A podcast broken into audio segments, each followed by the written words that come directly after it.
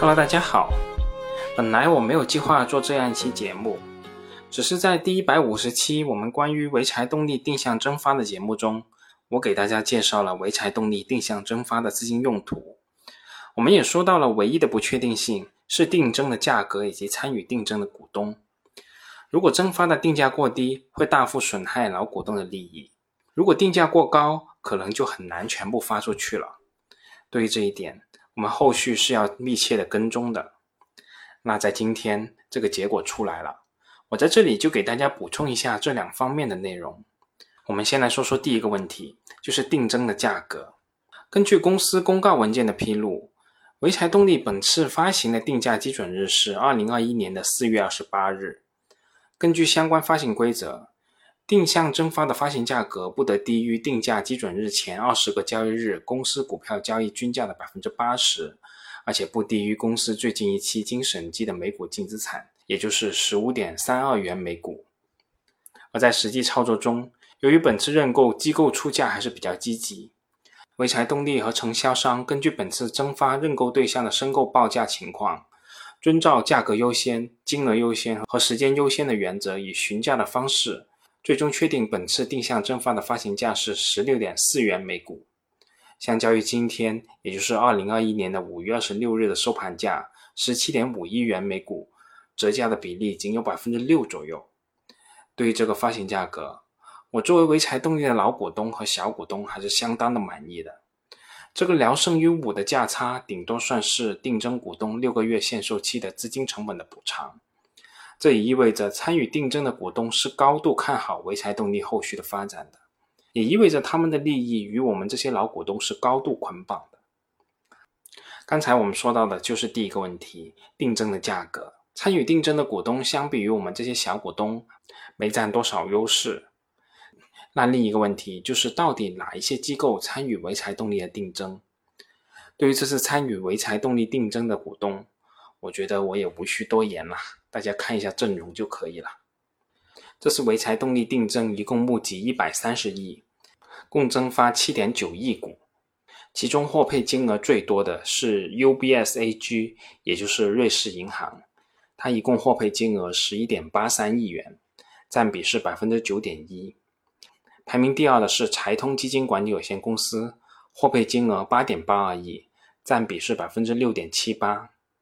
获配第三名的是新加坡政府投资有限公司，获配金额七点七六亿，占比是百分之五点九七。第四名是国家制造业转型升级基金股份有限公司，获配金额七亿元，占比是百分之五点三八。第五名是中国国际金融股份有限公司，获配金额六点三二亿，占比是百分之四点八六。第六名是高官投资有限公司。获配金额五点八亿，占比是百分之四点四六。第七名是南京汇金汇康股权投资合伙企业有限合伙，获配金额五点八亿，占比百分之四点四六。第八名是国泰君安证券股份有限公司，获配金额五点三九亿，占比百分之四点一五。第九名是国海富兰克林基金管理有限公司，获配金额五点零九亿。占比是百分之三点九一，第十名是中国人寿资产管理有限公司，获配金额五亿，占比百分之三点八五。第十一名是海通证券股份有限公司，获配金额是四点七亿，占比是百分之三点六二。第十二名是 J.P. 摩根，获配金额四点六亿，占比是百分之三点五四。第十三名是中央企业贫困地区产业投资基金股份有限公司，获配金额四点五亿，占比是百分之三点四六。第十四名是国泰君安证券资产管理有限公司，获配金额四点四亿，占比百分之三点三八。第十五名是科改共赢重庆私募股权投资基金合伙企业有限合伙，获配金额四点二亿，占比三点二三。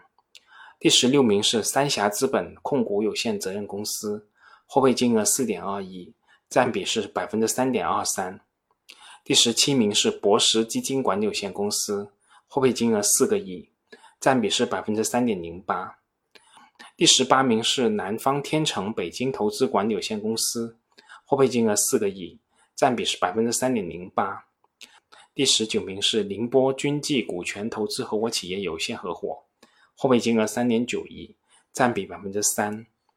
第二十名是北京峰汇投资管理有限公司，获配金额三点八亿，占比是百分之二点九二。